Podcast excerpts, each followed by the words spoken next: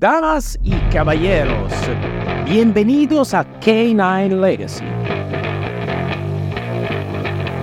Aquí nos sumergiremos en las emocionantes conquistas del pasado, abordaremos con valencia los desafíos del presente y nos inspiraremos en las magníficas transformaciones del futuro. Soy el comandante Cero y junto a mi excepcional compañero, el comandante Carrillo, nos embarcaremos en esta apasionante misión.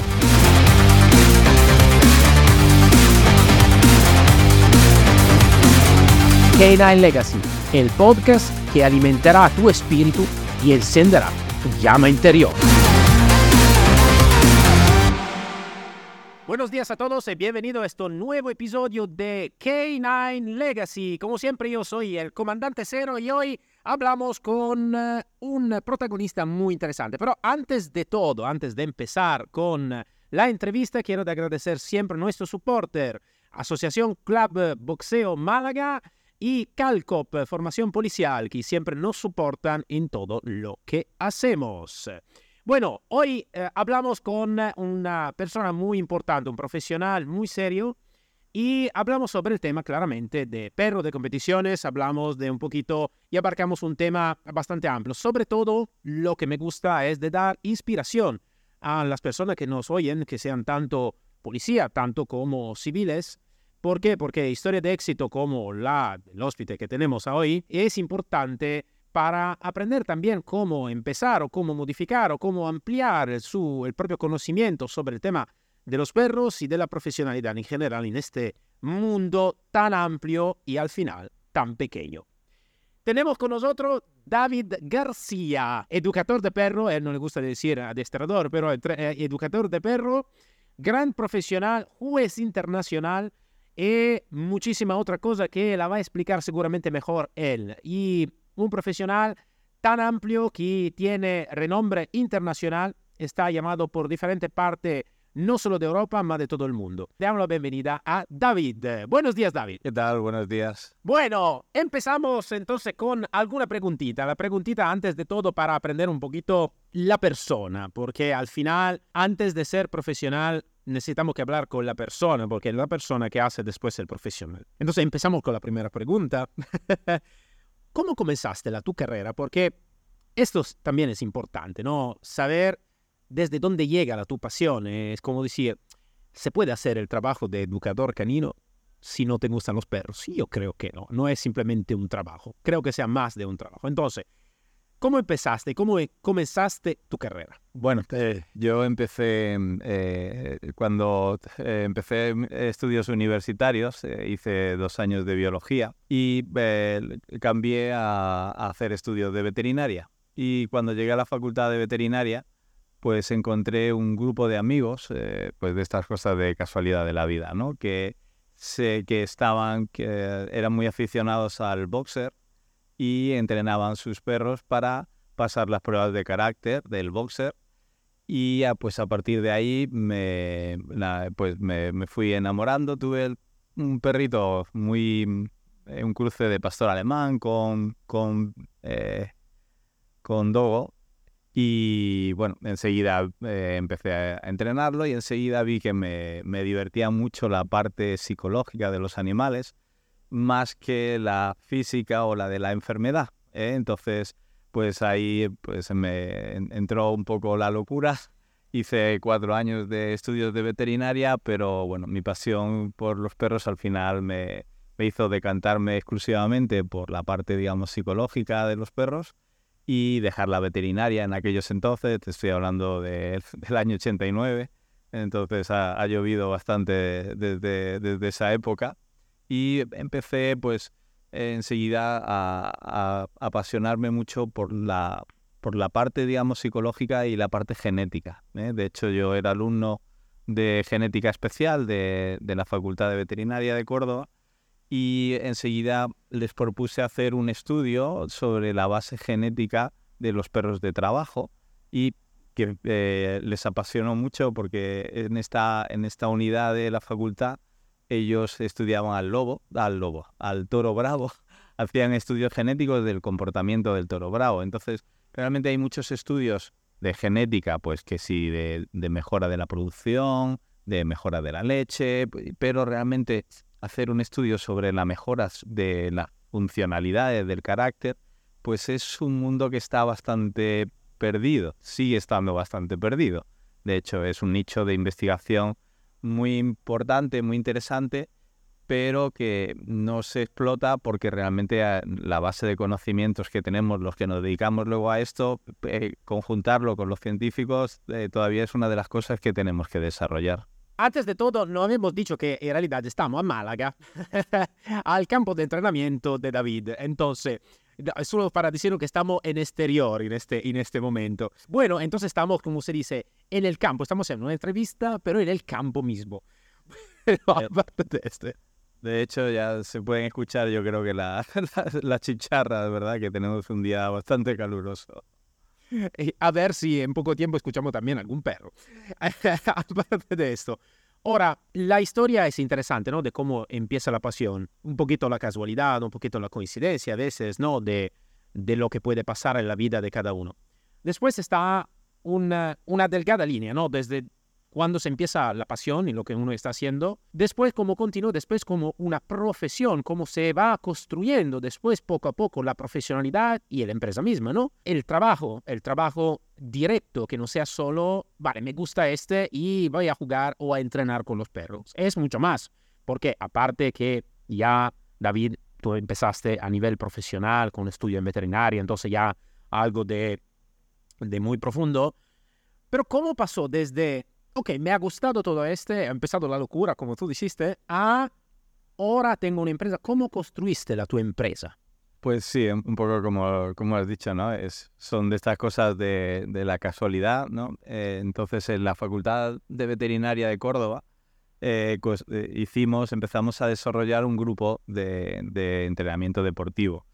Eh, siempre el, entrenamiento deportivo, no solamente como deporte, sino un poco como nosotros lo, interpretamos, sino como una representación de funcionalidad muy extrema, ¿vale? Entonces, el, eh, fue un poco, empezamos a, trabajar y, bueno, en aquellos entonces había técnicas, pues, muy obsoletas y en las que alguna vez se perdía el respeto, incluso a los mínimos de dignidad del perro.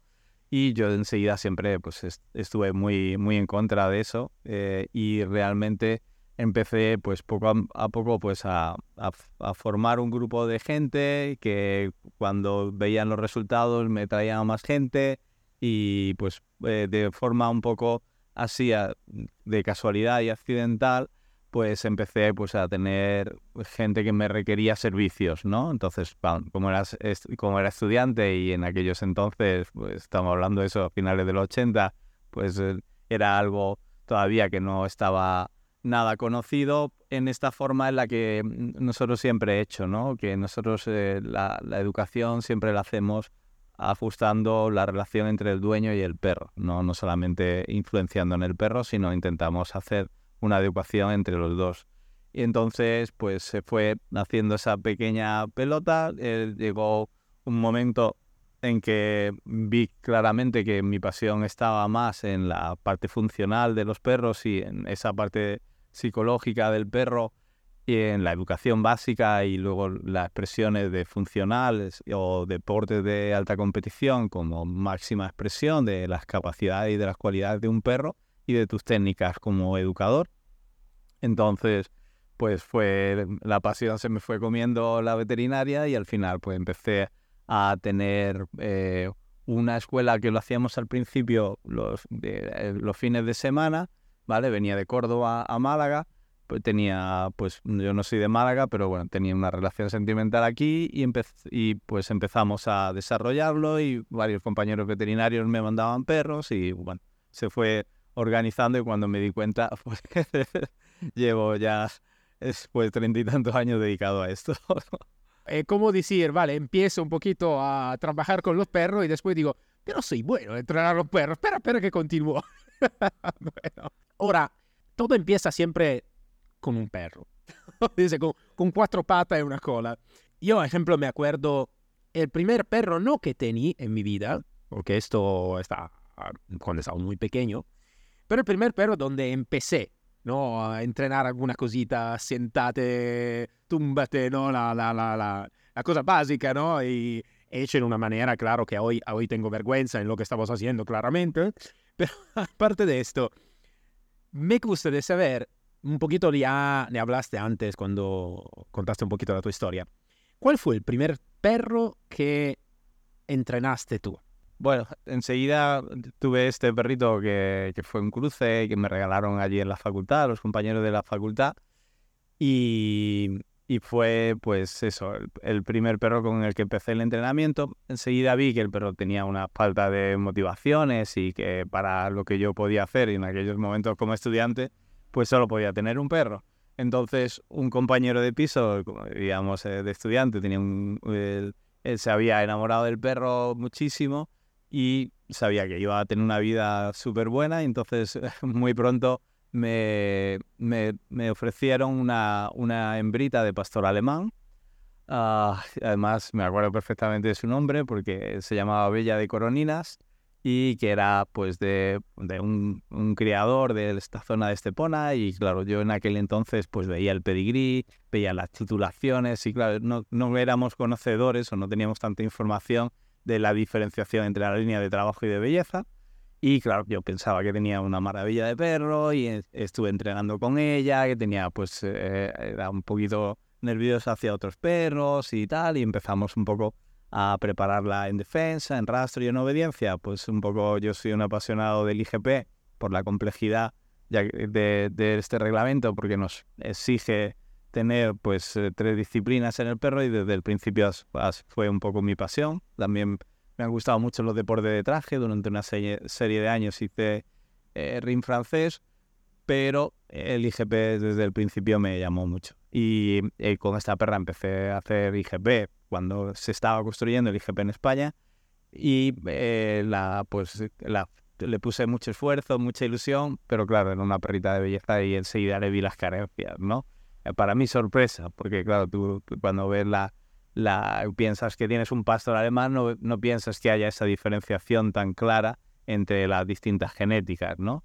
Y bueno, pero esa perrita fue, digamos, mi punto de inicio a ese perro. Luego tengo muchos perros históricos que, que han ido siguiendo a ella, pero ella fue la que me inculcó un poco este veneno, sobre todo porque la primera vez que fui a una competición un poco intensa, eh, falló estrepitosamente en la parte de defensa y eso me, me, me, chocó muchísimo. Yo soy muy competidor, soy competidor también en otros deportes y bueno, pues eso ya fue otra chispa, otro veneno que entonces ya empecé a buscar y a conocer y a buscar líneas de trabajo y, y a partir de ahí pues ya, eh, ya, ya teníamos desencadenada la locura.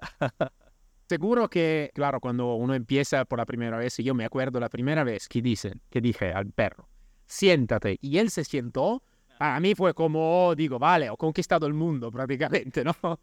fue un boxer, me acuerdo, fue un boxer, nombre Sheila. Sí, sí, me, me acuerdo como, fuera, como si fuera hoy. Ahora, la cosa también importante, claro, ahora hemos hablado de cómo empezaste, tu primer perro y todo.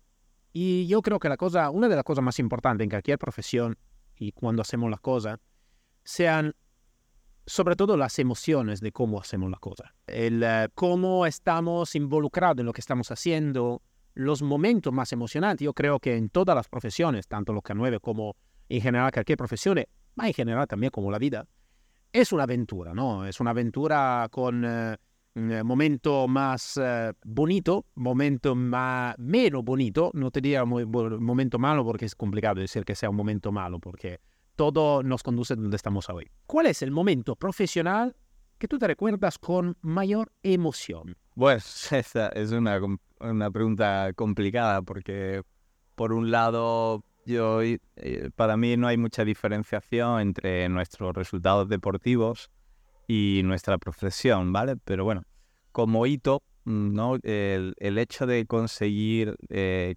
crear, crear en, en, España en ese momento, yo creo que todavía seguimos siendo una estructura educativa mm, apoyada por un ayuntamiento, ¿vale? Por nosotros, nuestra, nuestra escuela, somos la Escuela Canina Municipal del Ayuntamiento de Málaga, Eh, llevamos ya 23 años, que van pasando los años eh, muy, muy rápido, muy rápido. Y entonces tener dentro de, la ciudad, como ves, una estructura dedicada a la educación de los perros, eh, pues conseguirlo, porque fue, pues imagínate, nosotros no, no teníamos ningún contacto político, entonces fue todo a base de convencer, explicar a los, a los técnicos del, del medio ambiente y de urbanismo, pues los beneficios de tener una estructura educativa para mejor adaptar los perros a la ciudad. Entonces, eh, muchas veces, pues todo lo que significa entrenar con perros, tenemos hoy en día ese problema del, trabajo ilegal de la gente que haciendo entrenamiento en, mitad de los parques y demás, que es uno de los graves problemas que se nos ha aparecido con los años de toda esa de competencia leal, porque claro, luego tú ya sabes, los que tenemos una empresa, pues desde seguridad social, impuestos, eh, seguro de responsabilidad civil, eh, informe de seguridad, todo lo que significa que te hace poder competir en muy favorables condiciones, porque en, nuestro sector tenemos un problema muy grave, y es que según un estudio de mercado que hizo una empresa eh, bastante seria para cuando se estuvo haciendo toda esta prospección para la ley, eh, pues a nivel de España, el 80% de la gente que se dedica a, entrenar perros está de forma irregular. ¿Vale? Con lo cual, es, solamente al parecer en el mercado así irregular estamos un poco por encima de las empleadas de hogar, pero realmente es, un, es una situación desastrosa porque eso empobrece muchísimo la posibilidad de que realmente se pueda progresar como profesionales, ¿vale? Y tenemos ahora mismo ese problema, ¿no? De que hay muchos cursos de tres meses en fines de semana y te dan un titulito de que eres adiestrador canino y claro, eso es insultar a nuestra profesión, e insultar a que realmente que, modifican, o sea, en unos estudios de FP para ser albañil son dos años de formación, pero para educar un perro pues con tres meses en fines de semana parece que eso es suficiente, ¿no? Y es para mí una de las cosas tristes de, cómo está la situación actual en el, en el entorno de los perros. Esto sí, ah, es un tema ah, complicado, este, complicado porque eh, en realidad cuando se habla de entrenamiento o educación de perro, se abarca una multitud de, de diferentes, de cómo ver la cosa en diferente manera, porque en realidad un perro casi siempre está pegado a un ser humano y el ser humano también tiene su psicología, entonces no es, no es solo de decir alguna cosa al perro, es decir también y cómo decirla también al ser humano. Entonces claro que se necesitaría claro, una profesionalidad más amplia. Entonces, bueno, sí, esto, esto lo vi que vosotros estáis como mm, centro autorizado por la, el Ayuntamiento de Málaga y todo. Eso seguro que llegar también sin apoyo político, sin conocer a alguien que te empuja, ¿vale? Fue una tarea muy ardua, muy, muy difícil, porque claro, lo que nosotros planteábamos es una estructura educativa, ¿no? Y claro, llegar a llegar a algunos sectores esto era en aquel momento muy complicado. Yo creo que hoy en día incluso sería no tan complejo, pero bastante complicado, ¿eh? por lo cual lo que decíamos, ¿no? Estamos muy orgullosos de ese hito en especial.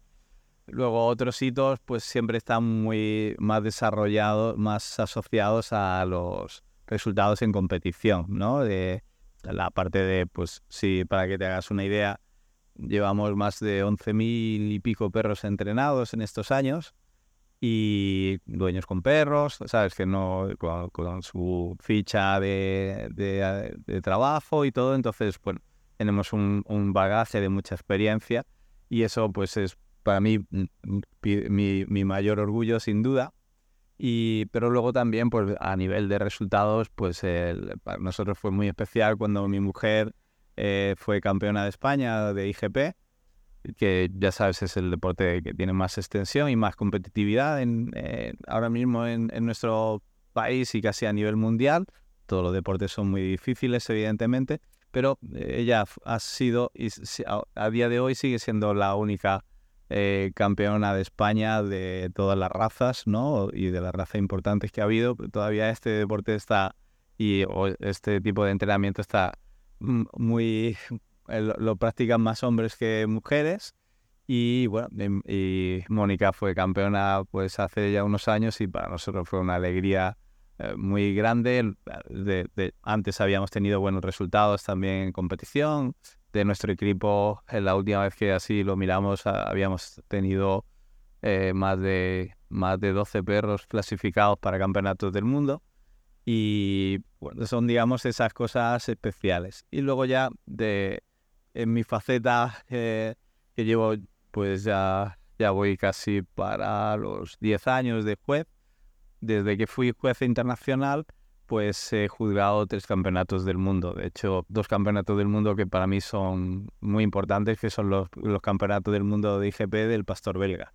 ¿eh? Y he, jugado en Estados Unidos, he, jugado en Italia un par de veces, que para mí siempre Italia es, eh, me, apasiona por, por la estructura cinófila, ¿no? por el respeto a toda la estructura. La yo nunca me he sentido tan, tan reconocido y tan respetado como fue, como cuando he estado en Italia jugando, que he estado jugando un par de campeonatos. Eh, el, el, año pasado jugué el campeonato del Pastor Belga y la verdad que fue una experiencia para mí muy chula y realmente pues ese, esos resultados como fue pues también ha sido muy, muy divertido para nosotros. Lo creo y vamos a ver, con Mónica sí que podemos hacer otra entrevista porque a veces tenemos pocas mujeres en este campo que, que van hablando y me gustaría también dar más espacio, ¿no? También a la parte más femenina, ¿no? De hecho, eso es algo que es una cosa un poco extraña cuando vamos a otros países, ¿vale? Tú, ahora que he estado en Chequia jugando un campeonato que ha sido muy interesante porque ha sido prácticamente muy parecido mundial, han sido 71 perros de 15 nacionalidades y con mucha variedad de razas, ha estado muy interesante. Y más de la mitad de los concursantes eran mujeres, ¿vale? En, Chequia, en Alemania, en todos los países nórdicos hay muchas, muchas mujeres. En Italia también, pero no tantas. Y aquí en España están apareciendo muchas chicas competidoras que van a ser buenísimas, claro, pero que siempre hasta ahora no, no se había... No, era como un deporte más de hombres, ¿no? Bueno, bueno, lo vamos pensando, lo vamos pensando seguro.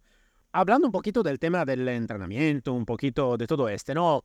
y que es también un poquito el filo conductor también de este podcast, ¿no? El presente, el pasado, el futuro, ¿no? El pasado, entonces, ahora vamos a focalizar sobre el pasado y el presente, ¿no? Un poquito de la, de la, de la de la profesión canina. ¿Qué crees que del pasado aún se debe utilizar hoy en día y qué para ti o para tu opinión se debe descartar? Porque, ¿Por qué te hago esta pregunta? Porque muchas veces yo Escucho algún extremista que dice, no, el pasado se necesita que descartar todo o no se necesita que reutilizar todas las cosas del pasado. Yo creo que podemos aprender un poquito de todo, ¿no? Pero claro, están cosas que se puede aprender también para reutilizarla o también para decir, vale, he aprendido que esto es mejor de no utilizarlo, ¿no? Esta técnica o esta modalidad o, este, o esta manera.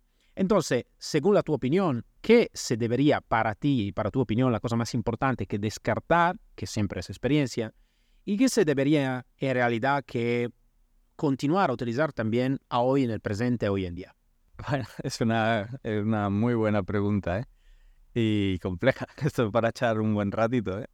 Eh, pues mira, en el pasado teníamos una cosa bastante interesante y es que teníamos que basarnos en las cualidades naturales de los perros. Hoy en día tenemos tal evolución en los sistemas de, entrenamiento, de técnica, de herramientas, que nos permiten falsear, ¿vale? Falsear un poco la respuesta de los perros y generar irritaciones para camuflarlas con temperamento e incluso para camuflarlas con, con dominancia o agresión, ¿vale? Eso lo, lo podemos ver en, en, digamos, en los perros K9, pero lo vemos eh, de forma muy intensa cuando analizamos los perros de alta competición, ¿vale? Entonces, hoy en día eh, los sistemas de, entrenamiento nos han hecho que, hayamos perdido la que es algo que se quiere analizar y desde los conceptos de juicio de la FCI, de la organización, digamos, que, que yo respeto especialmente, eh, en el sentido de que realmente están buscando mejorar y, que los perros sean más adaptados, más sanos y más funcionales a través de una selección, pero los sistemas de entrenamiento e incluso la, estructura genética de los perros se ha adaptado a esos sistemas de entrenamiento. ¿vale? Entonces, cuando antes no los teníamos y los perros tenían que ser más sólidos y más naturales.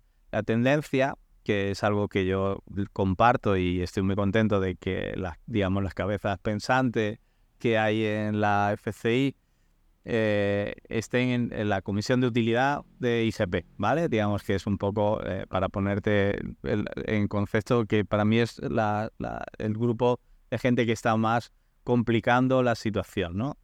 Entonces, ya sabes, a nivel de, de necesidad de adaptación social, tenemos que tener cada vez una expresión más amable hacia los perros.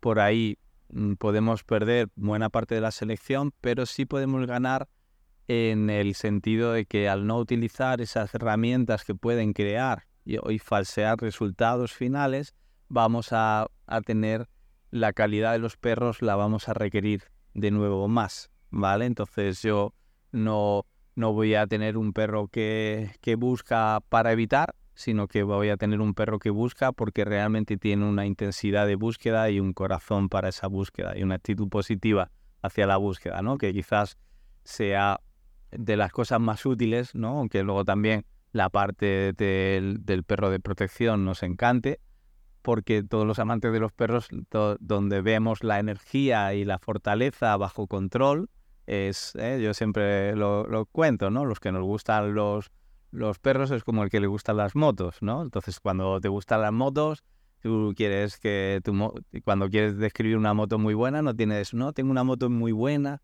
no corre nada, no me caigo nunca, es muy fácil de conducir, no, no, ¿vale? Los que nos gustan los, los perros, lo que nos gusta es esa expresión de energía. ¿Dónde vamos? Donde podemos apreciar más esa expresión de energía, que además puede tener además, por desgracia, su utilidad, es en estos perros de protección, ¿vale? Entonces, realmente la búsqueda de, de la naturaleza de los perros con unas estructuras mentales muy fuertes, ¿vale? Es el, el, reto moderno que porque estamos buscando ese concepto del perro antiguo.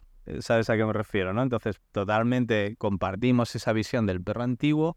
Hemos tenido una, una temporada que hemos podido falsear ciertas cualidades e incluso hemos ido seleccionando perros que, que son irritables y evitan con facilidad y lo que queremos buscar son perros que son activos, que tienen temperamento natural y que tienen una, una dominancia natural con una mente muy fuerte que controla todo ese potencial, ¿vale? Y es, digamos, el, el reto moderno que tenemos y además ah, con un concepto donde el perro podemos explicar todo desde una visión puramente positiva, ¿vale? Porque el, buenismo, el positivismo está ganando en todo el discurso hacia, hacia la sociedad, hacia la educación.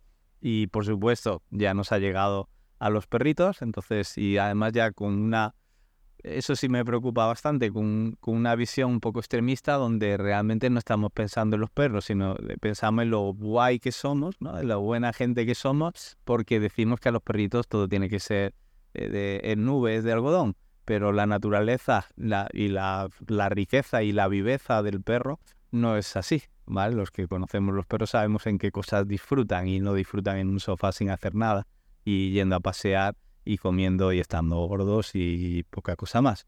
¿vale? Los que tenemos perros que tienen energía, pues sabemos dónde disfrutan y sabemos que les apasiona hacer protección, les apasiona rastrear, les apasiona irse al campo y mostrar su, su energía y les apasiona cuando hacemos una buena estructuración el hacer comunicación con nosotros.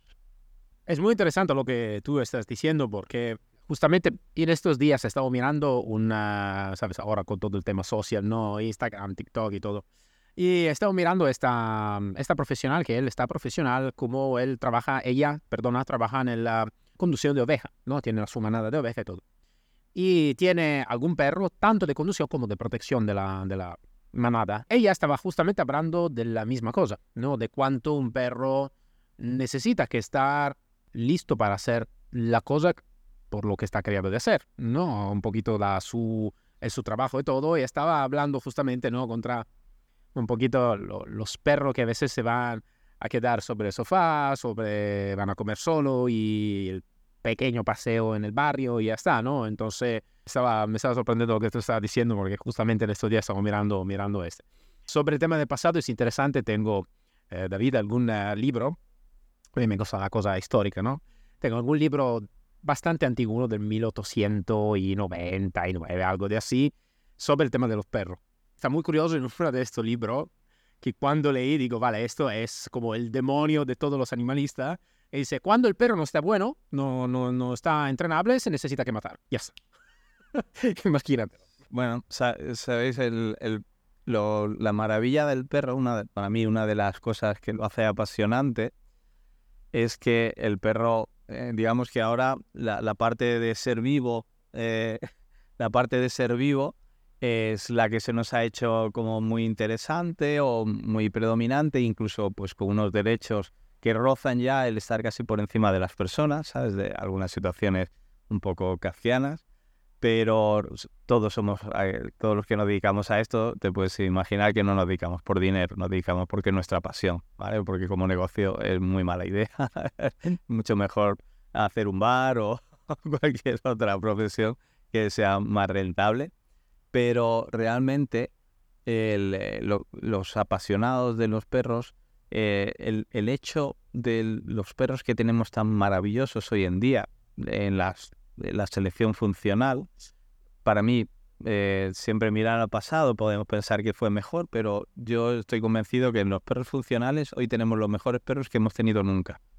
¿Vale? Y que realmente si aceptamos los retos que se nos está poniendo y lo que buscamos en estos reglamentos tan complicados, vamos a tener, mm, si, realmente nos creemos eh, esta exigencia en la selección, vamos a tener los mejores perros que hemos tenido nunca en la historia de la humanidad, en muchas facetas, ¿no? Desde los perros de cobro, si te analizas los perros de cobro, son increíbles, los perros de pastoreo, hay unos perrazos, increíbles, los perros de gran búsqueda, hay unos perrazos increíbles, y en perros de defensa hoy en día tenemos unos perros con una elasticidad mental una capacidad de autocontrol y con unos niveles impulsivos brutales y encima con una capacidad de adaptación social que no era lógica antes. O sea, tú antes no podías tener perros que yo tengo ahora, que son perros que podrían hacer un perro de, de policía funcional de 0 a 100, pero que luego te lo llevas a un instituto lleno de niños gritándole alrededor y el perro ni pestañea, ¿vale? Antes para tener ese perro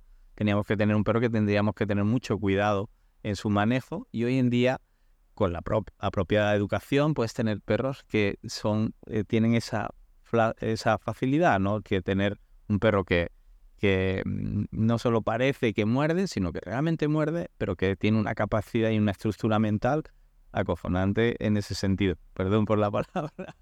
No, no, no, estamos aquí por este, David, tranquilo, tranquilo, no, estamos aquí por este.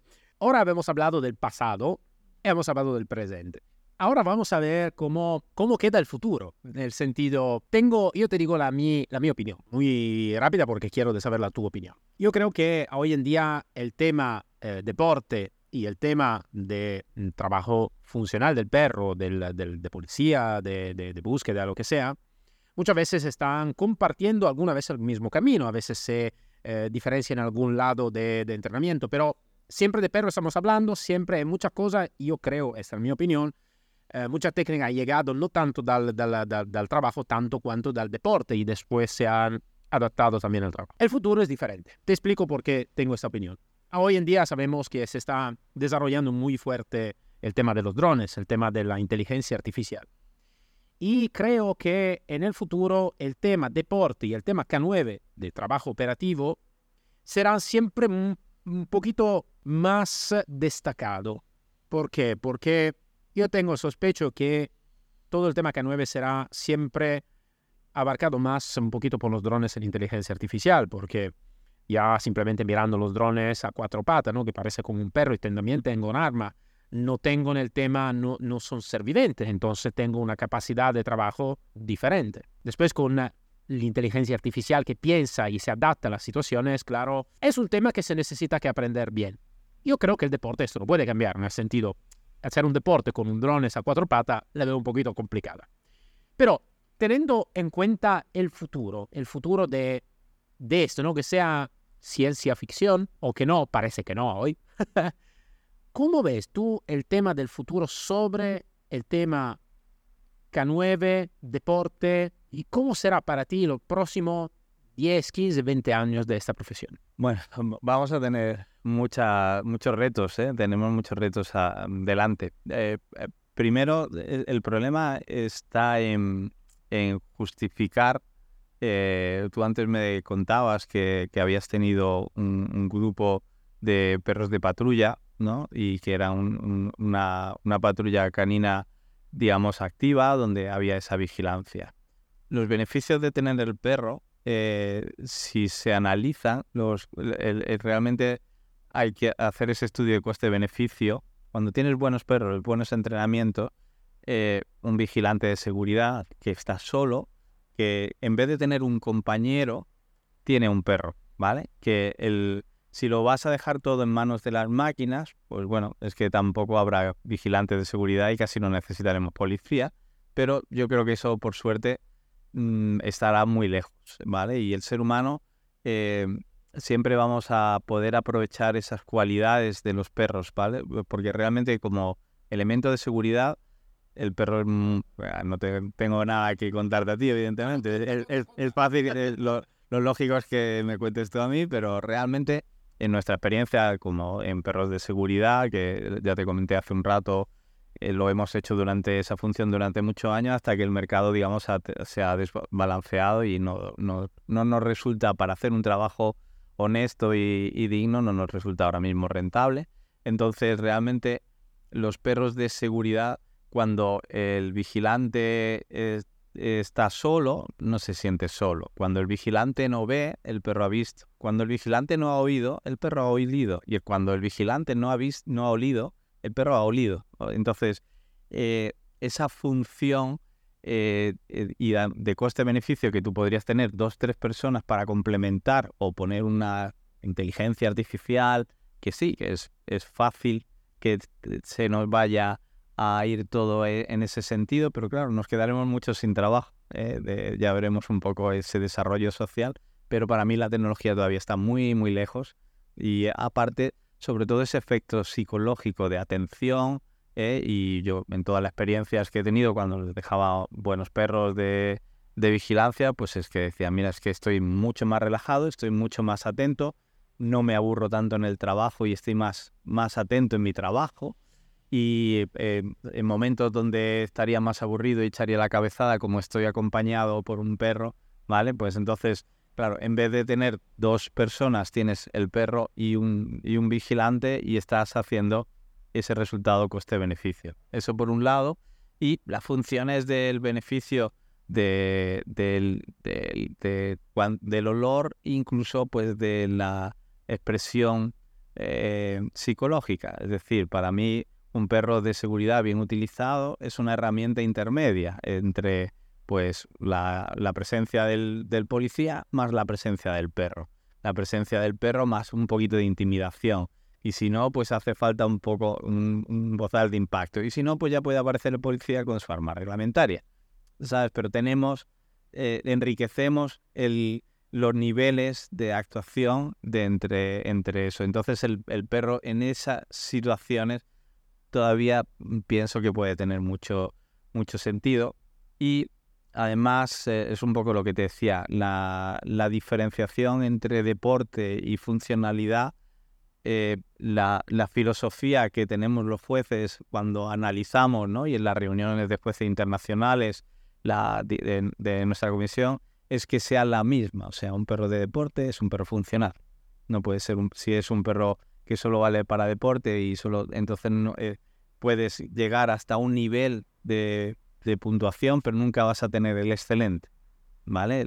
Por eso hay una educación muy profunda y se buscan personas con un bagaje eh, cultural y de conocimientos que sea capaz de diferenciar y saber reconocer en un perro de deporte que el perro está haciendo las cosas por condicionamiento y deporte y cuando es real en el animal, ¿no? Entonces, para tener ese excelente, tienes que tener esa visión de realidad. ¿eh? Entonces, muchos de mis compañeros jueces que que yo respeto, pues a la vez que son jueces, pues son profesionales, policías, eh, gente del ejército. Entonces ellos eh, hemos, hemos visto, ¿no? Cuando tienes el perro para lo justo o tienes ese extra que te permite que no sea solamente un perro de deporte, sino un perro, como te decía, funcional, pero a la vez con la exigencia de adaptación que ponemos hoy en día, ¿vale? Entonces, realmente el futuro del perro eh, tenemos el problema que deberíamos estar aunados, ¿no? Teníamos que ir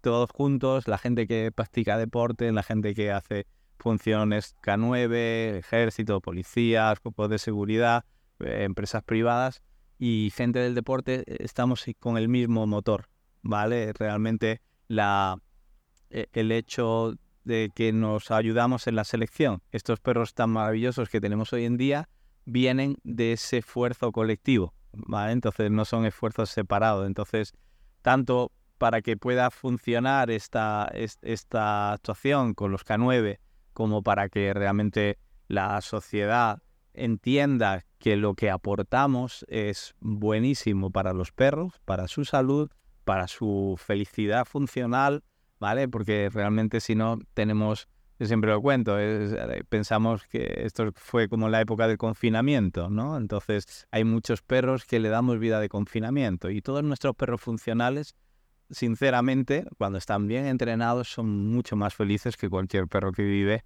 en un sofá, doy un paseito por el parque y todo a base de chucherías y no tiene que superar dificultades, eh, encontrar eh, eh, ¿sabes? colaborar con su dueño, tener eh, toda esta naturaleza que estamos buscando y que tenemos, como te decía al principio, tenemos hoy en día unos perros maravillosos y que para mí son lo mismo, o sea, un buen perro de trabajo, un buen perro de policía, un buen perro de, deporte es lo mismo. Sabes, David, es interesante lo que tú me estás diciendo porque, ¿sabes? El otro co-conductor del, del, del canal Legacy es el comandante Carrillo, un ex comandante de la policía de México, instructor K9 y todo.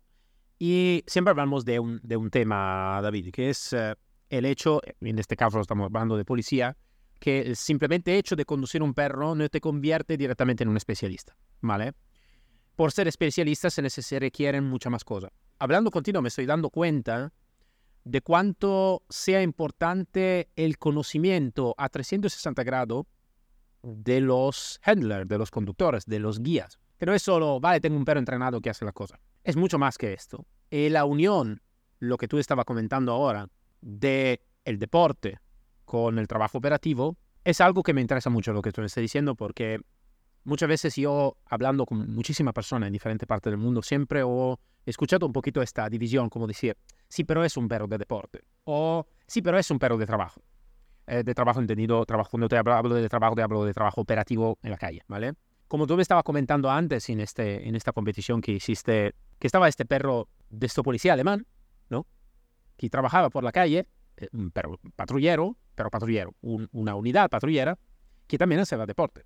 Y tenemos una ventaja eh, fuerte, un motor fuerte, ¿no?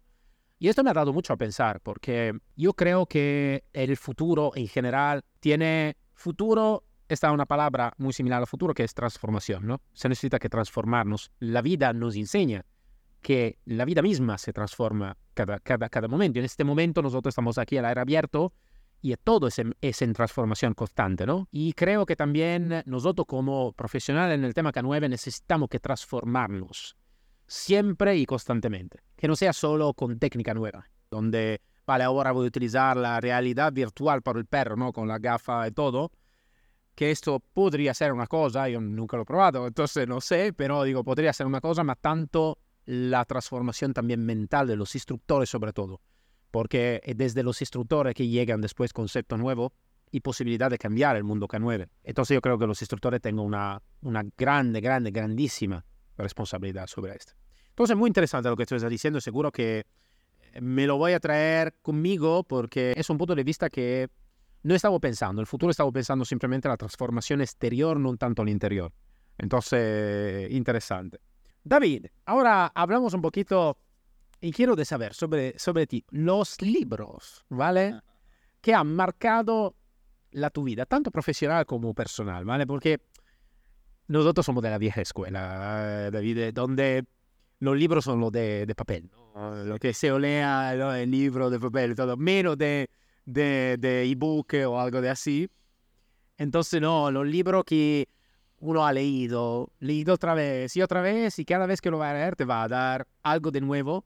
Y al final dice, ma, este libro te ha cambiado la vida, ¿eh? Sí, me ha cambiado la vida, hostia, se me ha cambiado la vida. Entonces, ¿cuáles son los libros que te han cambiado o que te han marcado en tu, en tu vida, tanto profesional como personal?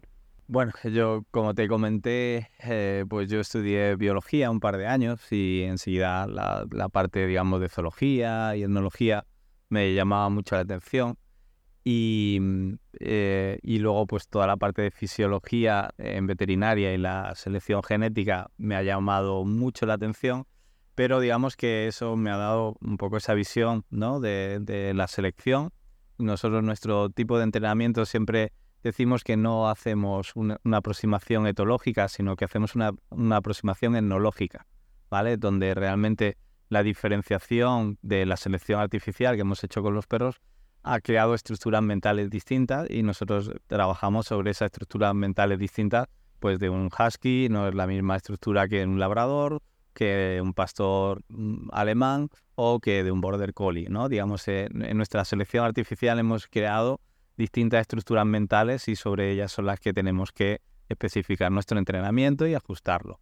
Entonces, pero yo cuando empecé lo, pues, y descubrí un poco la parte psicológica, eh, sobre todo fue a través de, varios libros, pero especialmente me, gustaron mucho porque eran compendio, no era un, autor que fuese el, que aportaba la idea, pero aportaba el conjunto de estudios y muy bien expresados, que eran todos los, eh, los libros de Roger M. Tarpi, pero bueno, eso es de, ya de hace bastante tiempo, sobre estructuras de aprendizaje y condicionamientos básicos y aprendizaje animal en general, ¿no? Sabes que pues mucho experimento como se hacía siempre, pues sobre ratones, sobre palomas, ¿eh?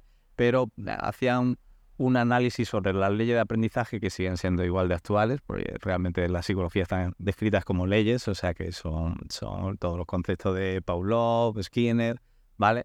Y realmente pues para mí fueron de, fueron de estos libros que me, pues me los aprendí. No, no era no solo que los leías, ¿no? sino que me los tomé realmente como mi referencia y, evidentemente luego yo también he hecho un par de años de psicología por la UNED, pero claro, ya con mucha carga de, trabajo y entonces por el, por el gusto de hacerlo, ¿no? Y, ya toda esa base de, aprendizaje de psicología eh, pues, y de leyes de aprendizaje, de memoria, de cómo se genera un aprendizaje, cómo se genera una discriminación, qué significa un proceso oponente, pues una serie de cosas que realmente son de psicología básica que me marcaron mucho, ¿no? Como primeros libros. Luego, eh, en toda nuestra expresión de perro de defensa, hubo un esfuerzo que, que, tiene sus peros y tiene que ajustarse, pero en su momento fue muy revolucionario, que fue el libro de, de, Helmut Reiser, de, que se llamaba El Sudhund, ¿vale? Donde analizaba muy bien pues, la diferenciación ya en nuestra sistemática de trabajo diferenciación pues entre impulsos de defensa, presa, eh, agresión, dominancia, bueno, ya empezaba a, a, expresarlos y a, y a, sistematizarlos, ¿no? Y ese fue de estos libros también que eh, fue fundamental. Y luego había otro libro muy, mm, para mí, precioso, de una interpretación muy chula de unos, eh, de unos biólogos ingleses que, que practicaban mushing y que realmente eran muy, muy interesantes porque hacían un estudio de la visión. El, libro se llama Los perros. Lo, lo está intentando buscar para enseñártelo, pero lo, tengo la versión en inglés en papel y, y es un libro que me, me, gustó mucho porque hacía un estudio muy, muy divertido en cuanto a la relación biológica entre dos especies, ¿vale? Entonces analizaba a un perro desde una visión de parásito, ¿vale? Desde una visión de comensal, de una visión de simbionte, ¿vale? De las relaciones entre dos especies que puede haber en el reino animal aplicado a los perros, ¿no? Y realmente cuando valoras un perro, pues puedes ver perros que causan perjuicios y no ofrecen beneficios, eh, perros que no causan perjuicios pero tampoco aportan beneficios, perros que están simbiontes, que ni nos aportan y nos cuestan, está balanceado y el perro siempre ha sido un animal funcional, es decir, lo que hemos lo que nos cuesta tiene que estar muy por encima de lo que nos eh, de lo, o sea, tiene que estar muy por debajo de los beneficios que nos aporta, ¿no?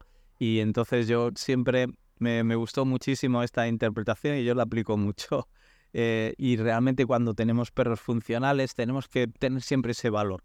Realmente los perros tienen, tenemos que ver qué es lo que, eh, porque es parte de lo que a mí me preocupa en esta situación moderna, de las agendas mm, ecologistas y del 2030 y cosas de estas, que realmente tenemos el problema que el perro biológicamente es un animal muy caro, ¿vale? Él consume proteínas de buena calidad y entonces si no protegemos la funcionalidad del perro, el perro puede desaparecer, ¿vale? Para muchos animalistas, ¿por qué tu perro es más importante que el pollito que se come?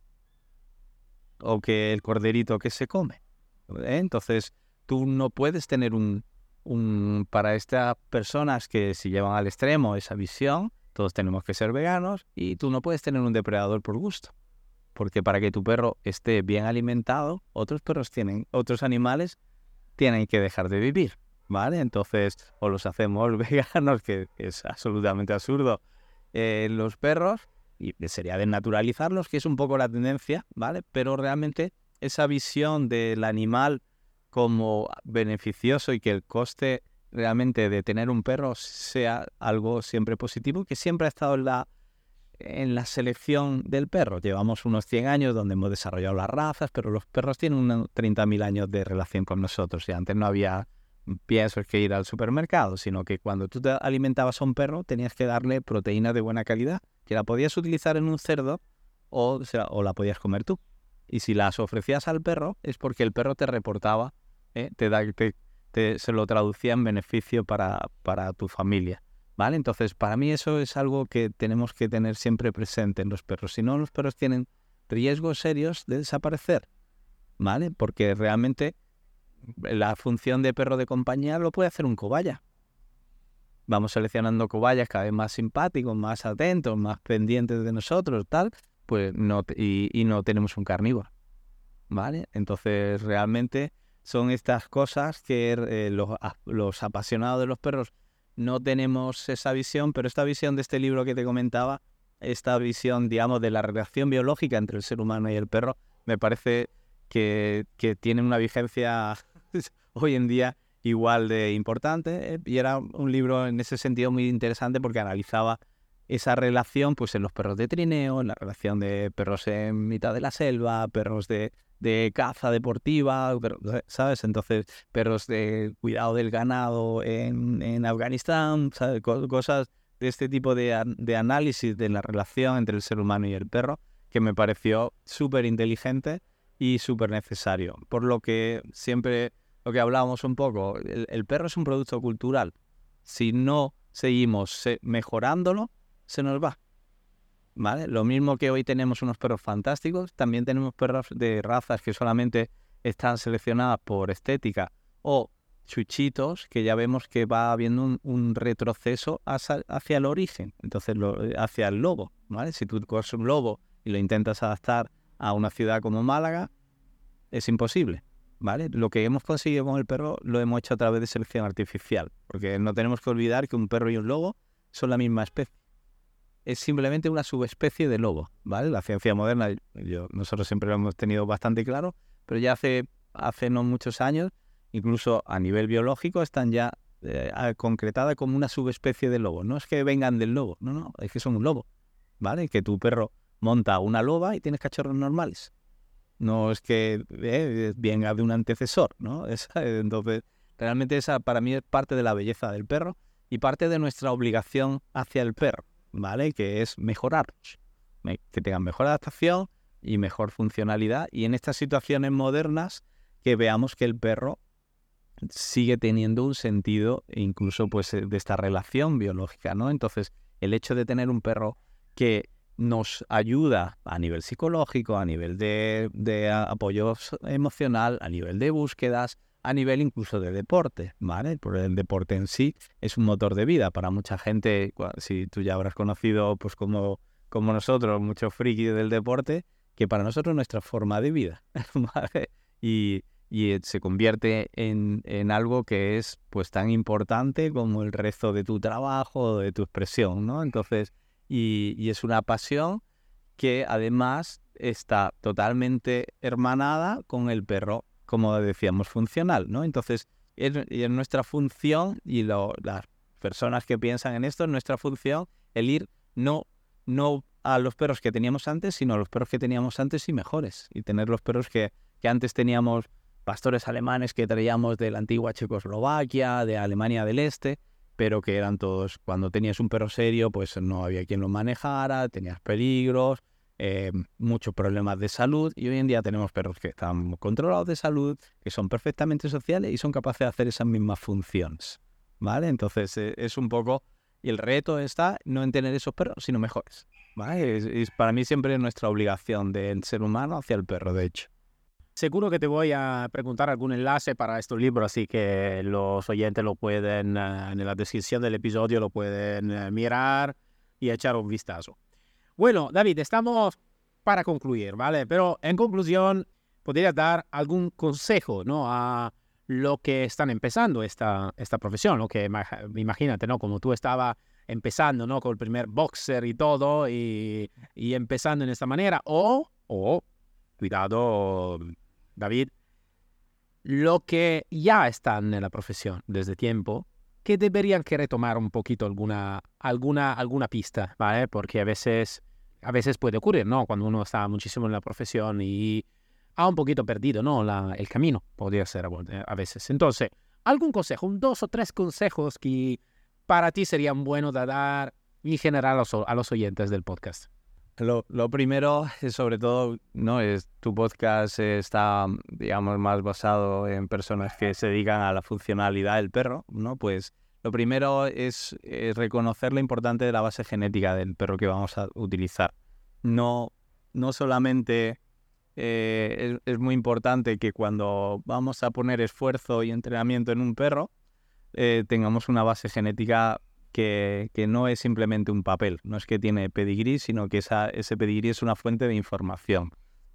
Entonces, pues animar realmente a, la persona que vaya a dedicarle muchas horas o mucha pasión a un perro que cuide mucho la base genética, ¿no? Hoy en día, incluso pues en Málaga especialmente con el pastor belga, tenemos unos problemas muy graves.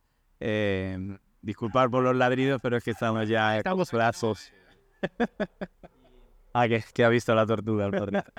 Eh, y el, em, el, realmente tenemos un poco ese, ese problema de que la genética se está diluyendo y te viene gente, pues y no saben de dónde viene el perro, ni qué perro es. Tenemos incluso eso en mucha cuerpos de seguridad de policía que buscan al perro, pero no tienen que, no saben qué trasfondo genético tiene, ¿sabes? Entonces, para mí es eh, realmente la parte apasionante, que es esa base cultural de la base genética, que nos va a dar mucha, mucha más potencial a la hora de tener un perro para lo que necesitemos, Entonces, para siempre eh, eh, influir mucho en, realmente ser cuidadoso e investigar mucho antes de, adquirir un perro, porque un perro al final, entre un perro bueno o malo, al final es el mismo gasto, el mismo tiempo y el mismo esfuerzo, pero los resultados van a ser bastante distintos.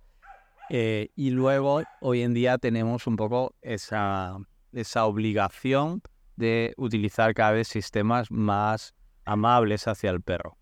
Y eso tiene, es, es algo que, que, se puede conseguir perfectamente, pero es mucho más laborioso. ¿vale? Cuando es, eh, yo siempre se lo cuento un poco a, a la gente, cuando tú vas a explicar a tu niño que no toque una plancha, tienes dos formas.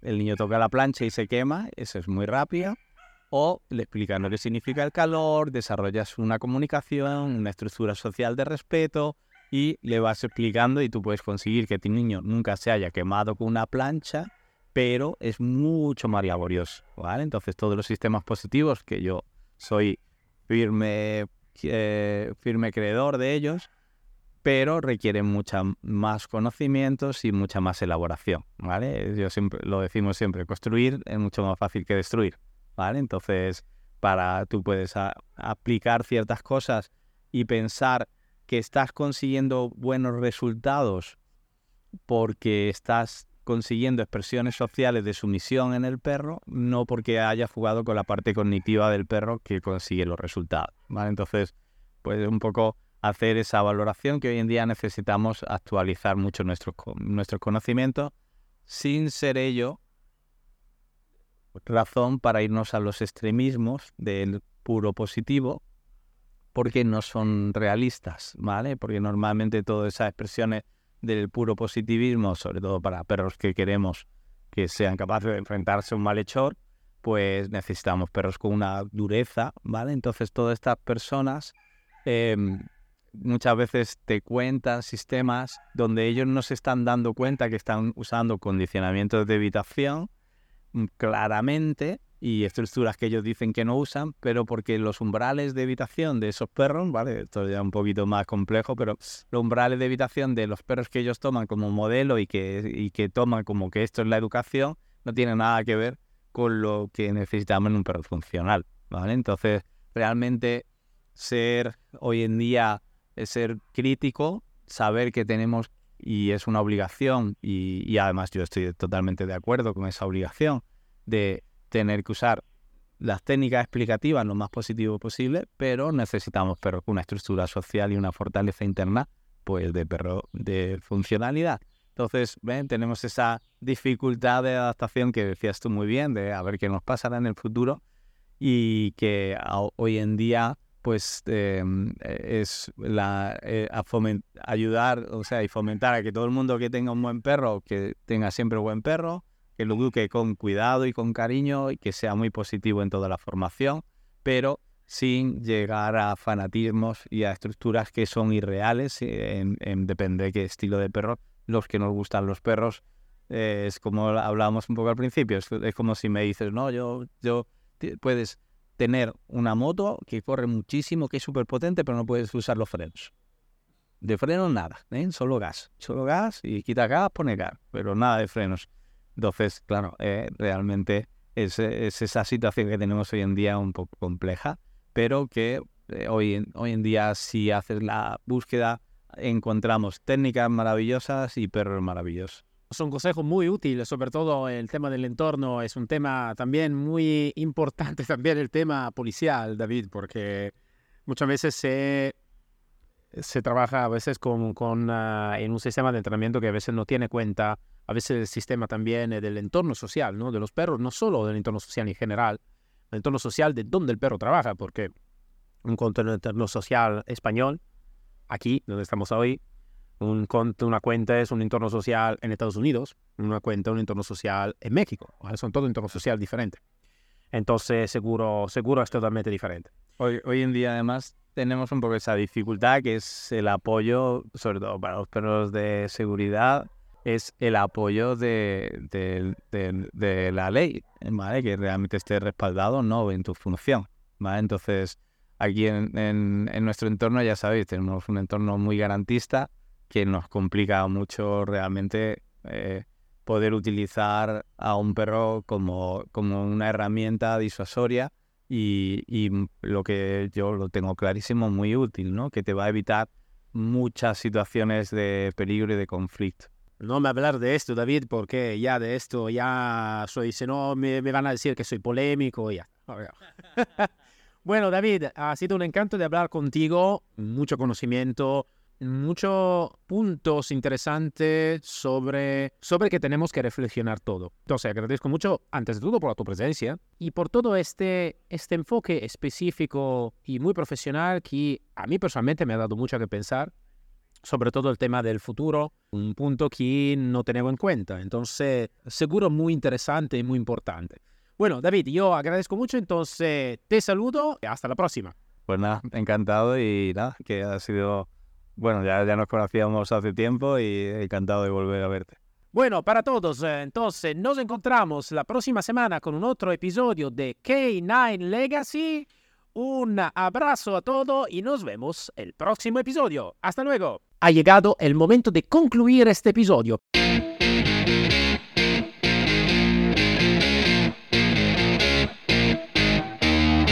Pero nuestro viaje está aún por descubrirse por completo. K9 Legacy, el pasado, el presente y el futuro de la élite. El podcast que ilumina el camino hacia la grandeza y trasciende los límites de lo posible.